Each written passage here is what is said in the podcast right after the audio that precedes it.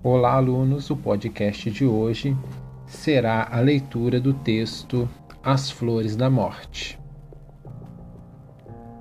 Conta-se que uma moça estava muito doente e teve que ser internada em um hospital. Desenganada pelos médicos, a família não queria que ela soubesse que iria morrer. Todos os seus amigos já sabiam, menos ela.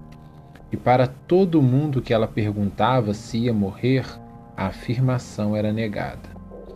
Depois de muito receber visitas, ela pediu durante uma oração que lhe enviassem flores.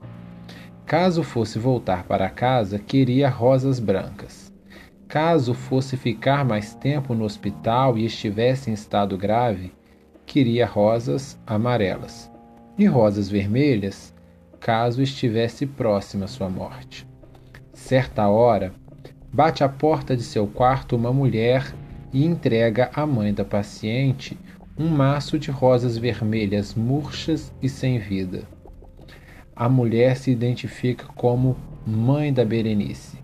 Nesse meio tempo, a moça que estava dormindo acordou e a mãe avisou para ela que uma mulher havia deixado um buquê de rosas isso sem saber do pedido que sua filha havia realizado em oração. Ela ficou com uma cara de espanto quando foi informada pela mãe que quem havia trazido as rosas era a mãe da Berenice.